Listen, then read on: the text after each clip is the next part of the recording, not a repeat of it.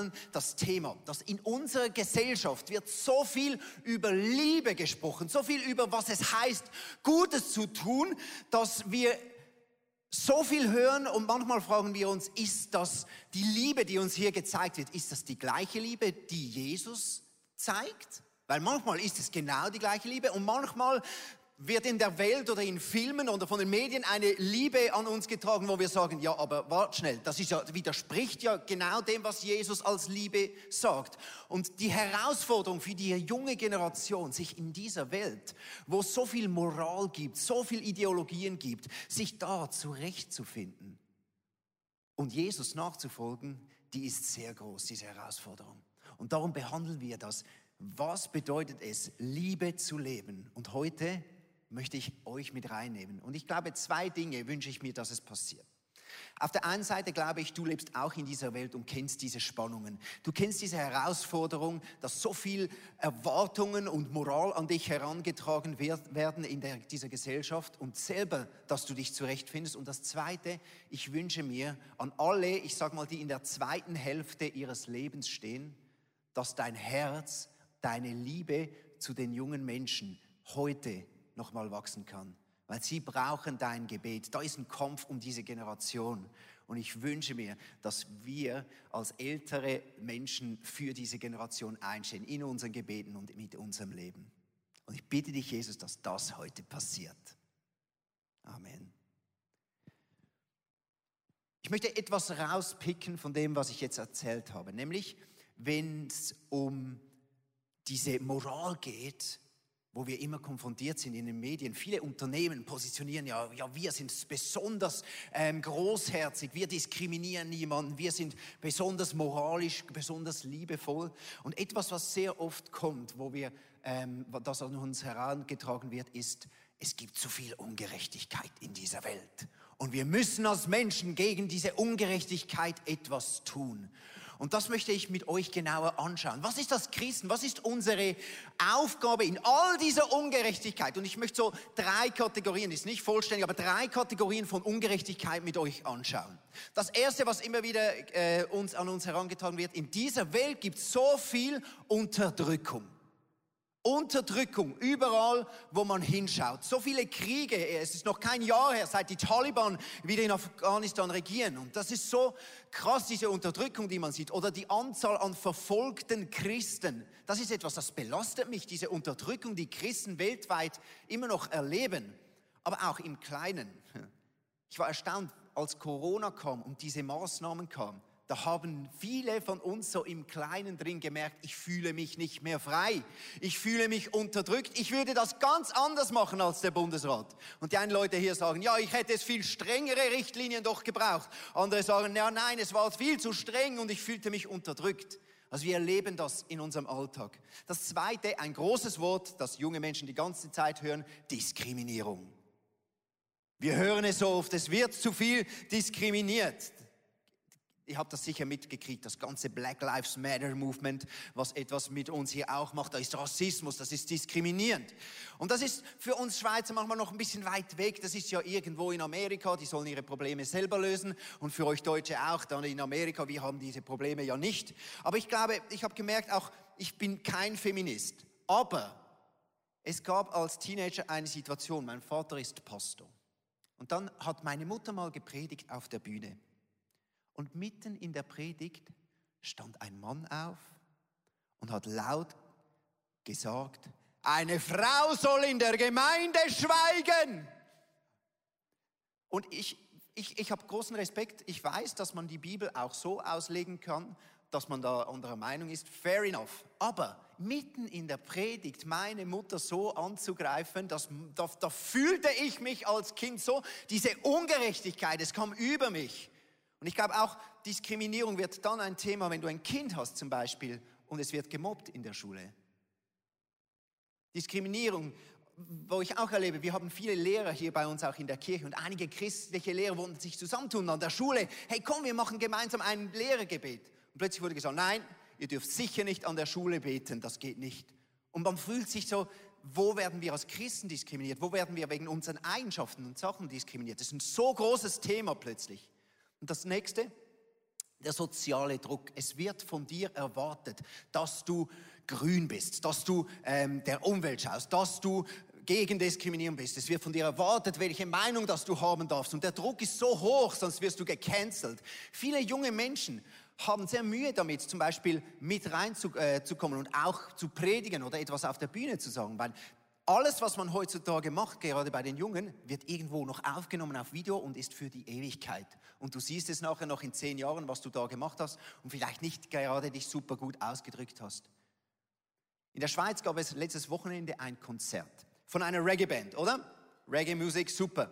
Und das wurde abgebrochen, das Konzert, weil ein weißer Rasta-Locken hatte. Und das geht nicht, das ist kulturelle Aneignung.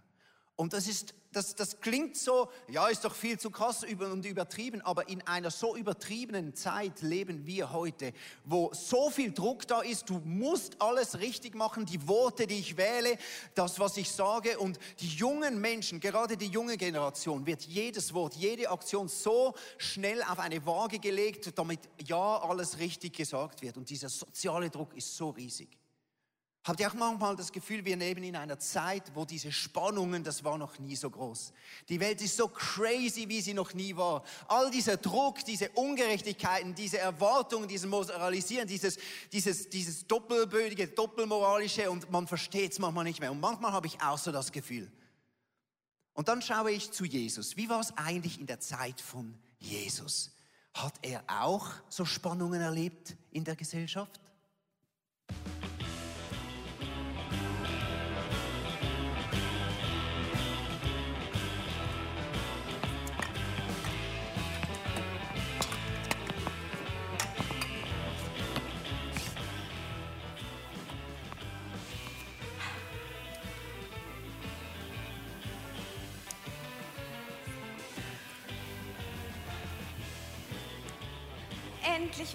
Group mit Jesus.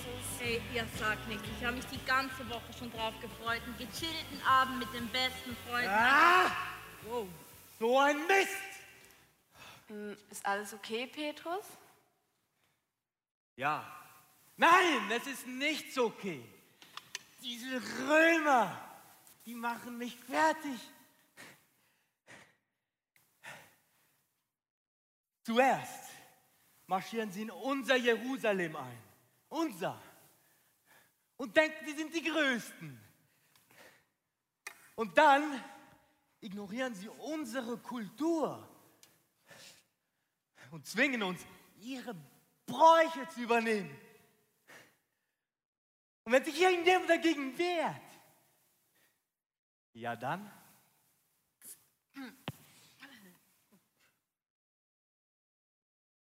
Das ist nicht fair.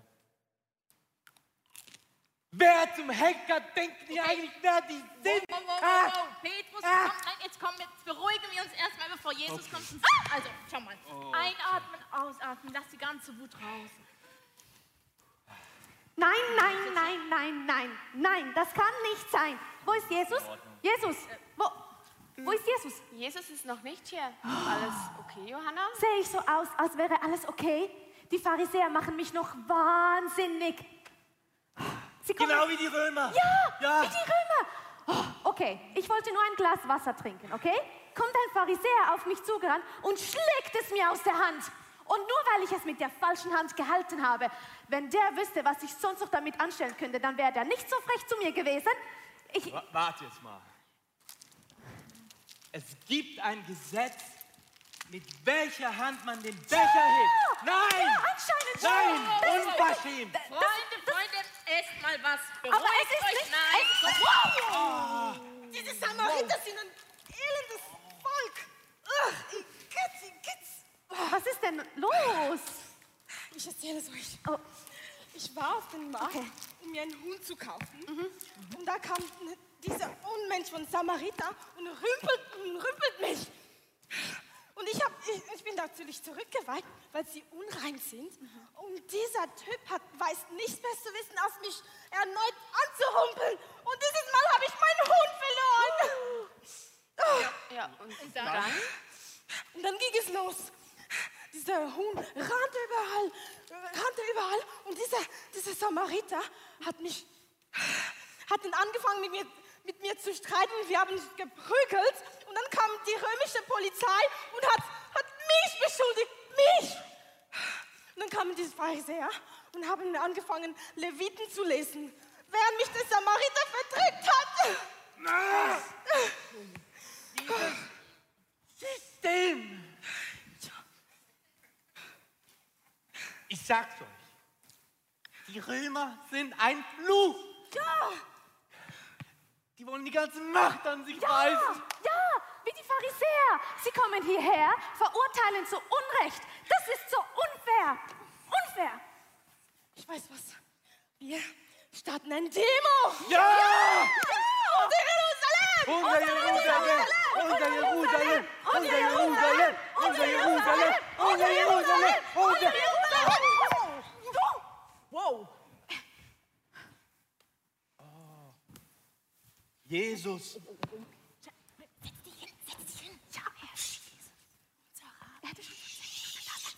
Hallo? Hey, Jesus? Alles klar? Ja, ja, alles friedlich. Äh, wann kommst du? Zehn Minuten, super. Ja, wir freuen uns. Ja. Gäste, heute Abend. Ja, wer dann?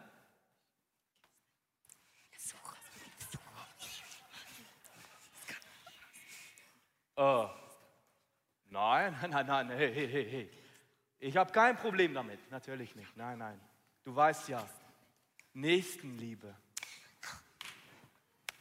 Ja, machen wir, sicher. Okay. Ja, und? Was hat Jesus gesagt? Ja, wir bekommen Gäste heute Abend in der Small Group. Von wem? Römische Prostituierte, barmherziger Samariter und ein steinreicher Pharisäer.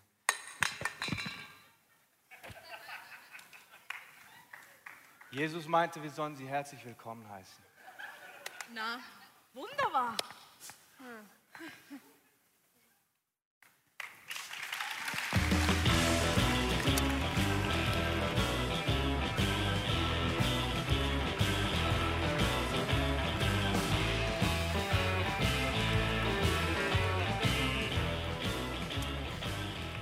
Jesus war genau in einer Zeit, wo diese Spannungen wahrscheinlich noch viel größer waren als in unserer Zeit. Und mit den Jüngern ist da etwas passiert. Wir gehen kurz durch. Wir sehen das nochmal an. Diese Unterdrückung zur Zeit von Jesus war da von den Römern da. Das war unglaublich brutal, diese Unterdrückung von den Römern. Dann die Diskriminierung. Eigentlich war zu dieser Zeit, es war eine unglaublich rassistische Zeit auch, wo diskriminiert wurde. Dieses Samaritervolk war, die waren im Norden und die haben sich so angefangen mit den anderen Völkern zu mischen. Also es waren so halb jüdisch, halb andere Völker. Und die waren so verachtet und sie wurden von allen geächtet und Jesus durfte nicht mit denen etwas zu tun haben, weil sonst kamen die Pharisäer. Und der soziale Druck von den Pharisäern. Die Pharisäer waren immer hinter Jesus her, dass er ja nichts falsch macht. Also Jesus kennt diese Spannungen nur zu gut. Und ich glaube, Jesus weiß auch, was es mit seinen Jüngern auch gemacht haben. Die wollten auch auf die Straße, die wollten so eine, eine Widerstandsbewegung machen. Die wollten das jetzt, jetzt gehen wir das an mit unseren Waffen. Und das ist so tückisch, weiß Jesus. Wenn wir in einer ungerechten Welt leben, dann kann es etwas mit uns machen. Und lass uns das anschauen. Was kann mit unserem Herz da passieren? Ja, ich finde diese Grafik so stellvertretend für die Zeit, in der ich lebe. Ich als junger Mann ähm, im heutigen Westen sehe mich tagtäglich damit konfrontiert, zu jedem Thema, zu jeder Zeit eine Meinung haben zu müssen. Und wehe, sie weicht ab von meinem Gegenüber, dann gibt's eine Ladung.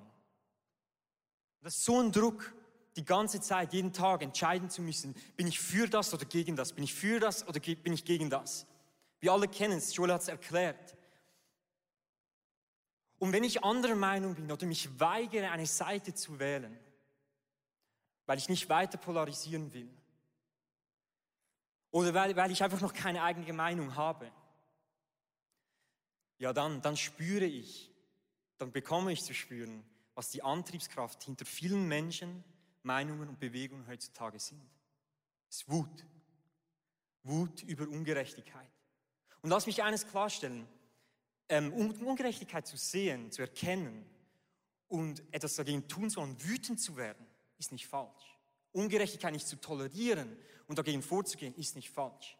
Aber lass mich diese Frage stellen, auf welche Weise müssen wir denn gegen Ungerechtigkeit vorgehen? Ist, ist alles egal? Sind alle Mittel erlaubt? Sitzt Gott da und denkt sich, ah ja, solange ihr gegen Ungerechtigkeit vorgeht, könnt ihr machen, was ihr wollt, einfach sorgt für Gerechtigkeit? Spielt ihm keine Rolle? Natürlich spielt es ihm eine Rolle. Das Problem mit der Wut ist, dass da, wo Wut die Antriebskraft ist, ist oft die Sünde nicht weit entfernt. Wir müssen uns das bewusst sein, dass Wut das Potenzial hat, ein hohes Potenzial hat, uns in die Sünde zu führen. Paulus sagt das zu den Ephesern, im Epheser 4, 26 sagt er, sündigt nicht, wenn ihr zornig seid. Und es ist die Realität, dass die Wut uns oft Waffen in die Hände drückt, die Jesus uns nie geben würde. Und wir denken, mit diesen, mit, diese, mit diesen Waffen bekämpfen wir die Ungerechtigkeit, aber das Einzige, was wir tun, ist, wir erzeugen nur noch mehr Ungerechtigkeit. Eine dieser Waffen ist ein hartes Herz. Was meine ich damit? Ein hartes Herz erkennst du daran, das ist so schwer, ein hartes Herz erkennst du daran, an deinen Gedanken über die Menschen, die du denkst, sind verantwortlich für die Ungerechtigkeit in dieser Welt. Du stehst zurück und verurteilst sie von weitem aufgrund ihrer Handlungen, ohne überhaupt ihre Nähe zu suchen oder Verständnis aufbringen zu wollen. Vor ein paar Jahren war ich in, in Manila, in den Philippinen. Ich hatte einen Missionseinsatz und ich arbeitete für drei Monate in einem Slum. Wir hatten einen Tag pro Woche frei und den würden wir auch im Slum in einer Shopping Mall verbringen, weil das der einzige Ort der, war, der kühl war. Ähm, und wir waren da und da würde sich immer das gleiche Bild abzeichnen. Wir sahen alte weiße Männer mit jungen, sehr, sehr jungen weißen Frauen. Und es ist ein Tabuthema in den Philippinen, aber jeder weiß, was vor sich geht. Das sind Sextouristen. Und es hat mein Herz gebrochen und so wütend gemacht, weil das für mich der Inbegriff ist der Ausbeutung von Reichen, von Armen. Und ich war eines Tages auf dem Dach ähm, der Kirche, mit der wir gearbeitet haben, und ich habe Gott erzählt, wie mich das anekelt, diese Männer überhaupt anzusehen, dass ich nichts mit denen zu tun habe, sondern was er mit ihnen machen soll. Und plötzlich höre ich die Stimme meines Königs. Und er sagte zu mir, wie kannst du es wagen, so über meine Kinder zu sprechen. Und ich konnte förmlich etwas brechen hören. Und mir wurde bewusst, dass ein hartes Herz verhindert es, Menschen so zu sehen, wie Gott sie sieht. Es macht es nicht okay, was sie tun. Aber ich habe ihnen jegliche Würde und Respekt abgetan. Und darum, ja, ist es wichtig zu wissen, dass Wut führt zu einem harten Herz. Und das ist nicht wie Jesus.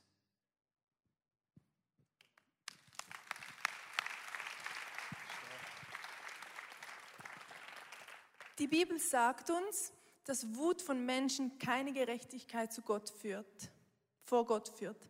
Und zwar im Jakobus heißt es, seid schnell zu hören, langsam zu sprechen und nicht schnell wütend, weil Wut von Menschen keine Gerechtigkeit vor Gott führt. Und trotzdem, wenn wir Ungerechtigkeit erleben, ist es so etwas Normales in uns drin, dass wir selber Gerechtigkeit schaffen möchten, und zwar jetzt. Und so ziehen wir dann dieser Panzer der Selbstgerechtigkeit an und möchten in den Krieg ziehen gegen Ungerechtigkeit. Und unser Ziel ist zwar gut, aber unsere treibende Kraft ist die Wut. Und es fühlt sich dann irgendwie richtig an, wenn Böses mit Bösem vergeltet wird oder wenn der Bösewicht am, am Schluss vom Film vielleicht stirbt. Ich bin mit ISIF und AVC im Nordirak in den Flüchtlingslagern und wir verbringen viel Zeit mit Leuten und sie laden uns auch zum Essen ein. Eine Familie hat uns mal eingeladen und sie freuten sich so, mit Christen sprechen zu können, denn sie haben in der Bibel gelesen und sie fanden sie gut, doch seine Feinde zu lieben, das fanden sie nicht gut. Diese Leute haben viel Ungerechtigkeit erlebt und mussten viel leiden. Und deshalb haben sie eine Wut ihren Feinden gegenüber, die völlig menschlich ist. Wir durften ihnen dann erklären, warum wir Christen unsere Feinden lieben können. Und zwar, weil Jesus am Kreuz gestorben ist für unsere Schuld und wir Gnade empfangen haben, dürfen wir auch unverdiente Gnade weitergeben. Weil wir hoffen und wissen, dass Jesus gerecht ist, dass er Gerechtigkeit schaffen wird für uns und wir auf ihn vertrauen können. In dem Psalm 89 steht sogar, dass Recht und Gerechtigkeit das Fundament von Gottes Thron ist und dass Gnade und Wahrheit ihm vorausgeht.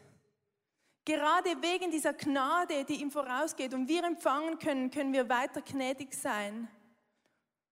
Und im Wissen, dass äh, Recht und Gerechtigkeit die Basis von Gottes Königreich ist, fundiert ist in Gerechtigkeit, dass er gerecht ist, können wir ihn für uns kämpfen lassen und müssen nicht selber. Doch für mich ist das einfach, das zu sagen. Mich betreffen diese Konflikte ja nicht direkt. Ein paar Wochen später hat dann ein guter Freund von mir im Lager mir erzählt, wie er wollte illegal flüchten und erwischt wurde. Sie haben ihn in eine Zelle eingesperrt, die so klein war, dass er liegend sich nicht ausstrecken konnte und haben ihn schlecht behandelt. Das zu hören, das brach mein Herz. Und es machte mich so wütend. Zu hören, dass jemand, den ich lieb habe, der mir wichtig ist, so schlecht behandelt wird, dass er nicht mal die Menschenrechte ihm zugestanden werden, machte mich so wütend. Und ich merkte plötzlich, wie ich selber an dem Punkt war, wo ich gerne dieser Panzer der Selbstgerechtigkeit angezogen hätte und wo ich Mühe hatte, auf Gott zu vertrauen, dass er Recht schaffen wird.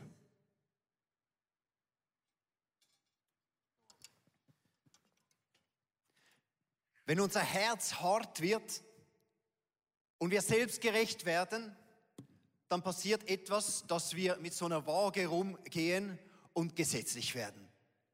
Alles messen wir und jeden messen wir, ja, wie gut bist denn du? Und es ist unsere Aufgabe als Christen, uns damit zu beschäftigen, was ist wirklich gut, was ist wirklich schlecht. Das gehört dazu als Christ.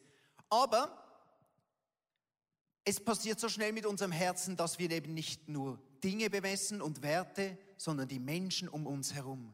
Und Jesus sagt so klar, urteilt nicht über andere, damit ihr nicht verurteilt werden. Und ich selber, ich merke selber auch, ich bin ja Pastor hier und ich hatte ein Gespräch vor einiger Zeit mit einem anderen Pastor und wir haben so gesprochen und über eine andere Kirche kam zum Thema und dann äh, wollte ich gerade ausholen. Ja, weißt du, diese Kirche, da höre ich aber ganz viele schlechte Dinge über diese Kirche. Diese Kirche, die... Und dann hat er mich unterbrochen und gesagt, hey, Gott hat ihm mal gesagt, er darf nie mehr negativ über andere Kirchen sprechen. Das sei nicht seine Aufgabe. Und es war so wie im Blitz, oh, stimmt. Ich bin da die ganze Zeit am Urteilen, am andere Menschen messen, wie christlich und wie gut das sie sind. Das ist eigentlich gar nicht meine Aufgabe. Das ist eigentlich gar nicht das, was wirklich Leben bringt oder was wirklich Gerechtigkeit oder was Liebe in, die, in diese Welt hineinbringt. Als Jesus in seiner schwierigsten Stunde war, verraten von einem seiner besten Freunde, und dann kamen diese Römer, diese Unterdrücker und nahmen ihn gewaltsam fest. Und in all dieser Ungerechtigkeit kam Petrus und er nahm seine Waffe hervor und wollte nun eingreifen. Aber selbst da hat Jesus Petrus gesagt, Petrus, lege dein Schwert weg, lege deine Waffen, lege deine Waffen weg. Glaubst du nicht, dass mein Vater jetzt zwölf Legionen Engel schicken könnte, die, sich ein, äh, die, die einstehen könnten jetzt für mich. Leg deine Waffen weg. Und ich merke, diese Botschaft kommt in meinem Herzen immer wieder an. Jesus sagt, leg deine Waffen weg. Tu es auf meine Weise. Weißt du, Jesus ist den Römern auch begegnet. Einen römischen Hauptmann, der zu ihm kam, weil sein Kind krank war. Und Jesus hat diesen Menschen gesehen und hat ihn gelobt für seinen großen Glauben. Den Römer, den Unterdrücker. Aber es war ein Mensch da und er hat ihn geliebt. Jesus hat mit Samaritern hat er sich unterhalten. Johannes 4 lesen, wie, wie eine Frau, eine samaritische Frau, mit der Jesus nichts zu tun haben dürfte, Aber Jesus hat genau diese Frau geliebt. Dann hat er sogar noch gewusst, dass sie sexuell ein ganz komisches Leben lebt. Aber Jesus hat diese Frau geliebt und hat so durch seine Liebe im Eins zu eins Gerechtigkeit in diese Welt gebracht. Den Pharisäern, vielleicht den bekanntesten Bibelvers. So sehr hat Gott die Welt geliebt, dass er seinen Sohn gab, damit jeder, der an ihn glaubt, ewiges Leben hat. Das hat Jesus einem Pharisäer in Liebe gepreacht. Im Johannes 3 lesen wir das. Wie Jesus sich so viel Zeit nahm für einen Pharisäer, um ihn zu retten, um ihn zu erreichen. Jesus hat seine Waffen nicht eingesetzt aus Wut. Jesus war konstant in der Liebe. Und als Jesus dann vor dem Gericht abgeführt wurde und vor dem Gericht stand, hat Jesus nochmals gesagt, ich baue ein anderes Reich, das nicht mit diesen Waffen ist. Und ich merke, das fordert mich heraus, aber ich möchte da Jesus zum Vorbild nehmen und mich bei ihm einklinken, weil ich lebe für dieses Reich. Ja, es ist Zeit, unsere Waffen niederzulegen. Und ich, wie ich es gesagt habe, der Weg der Wut führt zu einem harten Herz. Aber der Weg der Liebe, der Weg, der Jesus gegangen ist und den wir der Schule jetzt erzählt hat, der führt zu einem weichen Herz und zu Barmherzigkeit. Barmherzigkeit ist nichts anderes, als die Not zu sehen und etwas dagegen zu tun. Während ein hartes Herz eine Linie zieht und sagt, alle, die da drüber stehen und die, die einen anderen Lifestyle haben und anders ähm, denken und anders sind, ihr qualifiziert sich sicher nicht für meine Liebe, aber die Barmherzigkeit zeichnet einen Kreis und schließt sie mit ein und sagt, ihr gehört dazu. Ihr gehört dazu. Wir sind berufen als Kirche und als Christen, uns zu kümmern.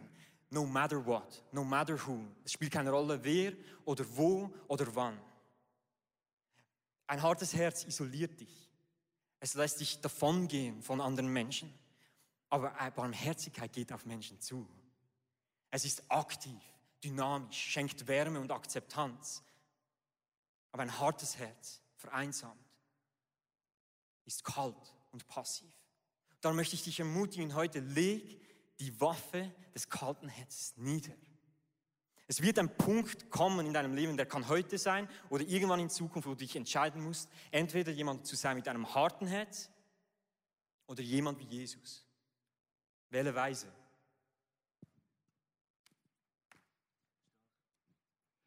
Vor ein paar Jahren hat Gott mich bereits einmal auf Wut in meinem Herzen aufmerksam gemacht. Ich ging jeden Tag mit dem Fahrrad zur Arbeit und immer wieder mal wurde ich fast von einem Auto umgehauen. Diese Rücksichtslosigkeit Velofahren gegenüber machte mich wütend und ich fing an, immer häufiger den Autofahrern hinterher zu fluchen. Ich kam danach bei der Arbeit an und war leicht angepisst und kam ins Büro rein und beklagte mich bei meinen Mitarbeitern über was vielleicht geschehen ist. Und ich merkte, wie das ein Wut in meinem Herzen war, der sich angestaut hat. Ich habe vielleicht das Gefühl gehabt, dass ich mich für mein Recht einsetze oder das Recht von Velofahren, doch eigentlich habe ich ja niemandem geholfen. Die Bibel sagt, dass Wut von Menschen nicht zur Gerechtigkeit vor Gott führt. Nur Gott kann ganzheitliche Gerechtigkeit bringen. Das Beste, was ich also machen kann für Gerechtigkeit oder gegen Ungerechtigkeit, ist Gottes Wille zu tun, ihm zu dienen und zu lernen, meine Emotionen und meine Wut seinem Wille zu unterstellen. Dass er sein Königreich bauen kann und dass seine Gerechtigkeit in Form von Gnade kommen kann. Also habe ich Gott gefragt, gut, was, was möchtest du, dass ich mache? Wie kann ich dir dienen, wenn ich am Morgen auf dem Fahrrad bin? Und eigentlich wusste ich die Antwort ja bereits. Im Lukas sagt uns nämlich Jesus, liebe deine Feinde, segne die, die dich hassen, tu denen Gutes, jetzt habe ich es falsch gesagt, tu denen Guten, die dich hassen, segne die, die dich fluchen und bete für die, die dich, dir die Böses tun. Wir sind berufen zu segnen und nicht zu fluchen, zu lieben, zu dienen. So habe ich also angefangen, jedes Mal, wenn ein Auto mich fast umgefahren hat und ich wütend wurde, das Auto zu segnen und für den Fahrer zu beten. Und ich erinnerte mich jeden Morgen, dass auch auf meinem Leben ein unverdienter Segen liegt und dass ich dieser Segen unverdient weitergeben kann. Und plötzlich kam ich dankbar bei der Arbeit an. Diese Geschichten im Nordirak sind für mich nicht so einfach, um einfach abzulegen. Das ist ein ständiger Dialog und Prozess mit Gott, wo ich drin bin und auch immer noch drin bin. Und ich habe auch viele äh, Sabbate damit verbracht, mit ihm zu weinen über was ich, hier, was ich erleben muss und sehe, und sehe dort. Doch gerade wenn ich dann im Gebet für diese Situationen beten kann oder eben auch für die beten kann, die, die in meinen Augen Ungerechtigkeit ausüben, dann kann mir Gott sein Herz geben, seine Sicht geben, seine Liebe geben. Und ich darf mich jeden Tag wieder neu entscheiden, zu glauben und zu hoffen, dass Jesus wieder kommt und ganzheitliche Gerechtigkeit wiederherstellen wird. Und dass nur er diese Gerechtigkeit wiederherstellen kann und dass ich diesen Menschen dienen kann, indem ich Gott diene, indem ich Gott gehorsam bin, ist das das Beste, was ich machen kann gegen diese Ungerechtigkeit. Und manchmal muss ich ehrlich sagen, weiß ich nicht, was zu beten. Gerade wenn ich für, Sache, für Leute bete, die mich eben wütend machen und ich keine Liebe habe im Moment. Und ich möchte euch ermutigen, wenn ihr solche Situationen habt, dann nehmt die Bibel zur Hilfe. Betet die Bibel über diesen Leuten. Für uns ist es völlig normal, dass wir im Worship Lieder singen, die jemand geschrieben hat und nicht immer spontan worshipen. Und ich möchte euch auch ermutigen, es hat mir so geholfen, im Gebet die Bibel zu nehmen und über Leuten die Bibel zu beten.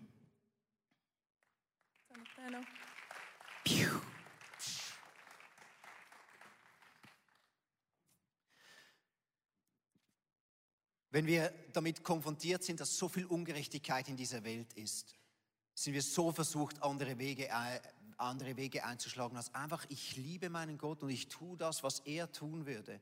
Und manchmal habe ich das Gefühl, es reicht nicht ganz. Ich muss doch noch selber ein bisschen messen und muss selber noch ein bisschen Gesetz reinbringen. Weißt du, ich weiß es doch so viel besser, was richtig und falsch wäre.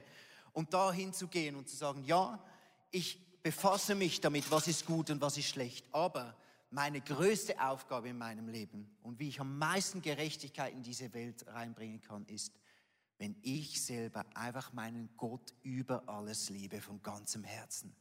Und das reicht. Das ist die Grundlage davon. Und ich wünsche mir so, dass wir das nicht loslassen. Und ich möchte dir etwas sagen. Manchmal sehen wir doch so junge Leute, die jetzt gerade im Camp waren und die so leidenschaftlich Jesus, weißt du, das leidenschaftliche äh, Jesus nachfolgen, das ist etwas so für die Jungen, weißt du. Es gibt etwas, was die Jungen nicht machen können. Sie können ihre Hand nicht dafür heben. Es lohnt sich ein Leben lang Jesus nachzufolgen weil sie sind jung, sie wissen es nicht. Es braucht Leute, die schon Jahrzehnte Jesus nachfolgen und sagen, hey, ich habe es probiert. Mein Leben wird immer erfüllter. Jesus ist gut und er ist wirklich gut und ich liebe ihn von ganzem Herzen. Und dieses Licht zu sein, verpasst das nicht. Wenn du älter wirst, werde leidenschaftlicher für Jesus. Das bringt Gerechtigkeit. Ich möchte dich heute herausfordern. Ich weiß nicht, was deine Waffe ist wo du äh, etwas ablegen musst, ob du ein hartes Herz gekriegt hast, ob du selbstgerecht geworden bist, ob du gesetzlich geworden bist. Lass es ab, lege das wieder ab. Auch aus, äh, lass Jesus in diese Wut hereinkommen und lege es heute mit, mit uns zusammen ab. Und entscheide dich, Jesus, ich möchte es machen wie du. Ein weiches Herz, ein barmherziges Herz möchte ich haben, das andere segnet. Und ich lebe dafür, Jesus, einfach dich noch mehr zu lieben. Ich hoffe, die Predigt hat zu dir gesprochen. Du kannst mega viel mitnehmen in deinen Alltag. Es ist so cool, mit Jesus unterwegs zu sein. Wir würden sehr, sehr gerne mit dir in Kontakt treten und du kannst ganz, ganz einfach auf unsere Webseite gehen und zum Beispiel auch das ICF Church Magazin bestellen. Es kommt viermal pro Jahr raus per Post und das ist eine coole Art und Weise, um informiert zu sein, was es alles für Angebote auch gibt. Ja, und jede Woche bekommen wir Rückmeldungen von Männern und Frauen, die durch diese TV-Sendung einfach angesprochen wurden. Ihr Herz wurde von Jesus berührt. Und wenn du Teil davon sein möchtest und diese Sendungen mitfinanzieren, dann danken wir dir von ganzem Herzen, weil zusammen können wir Großes bewegen.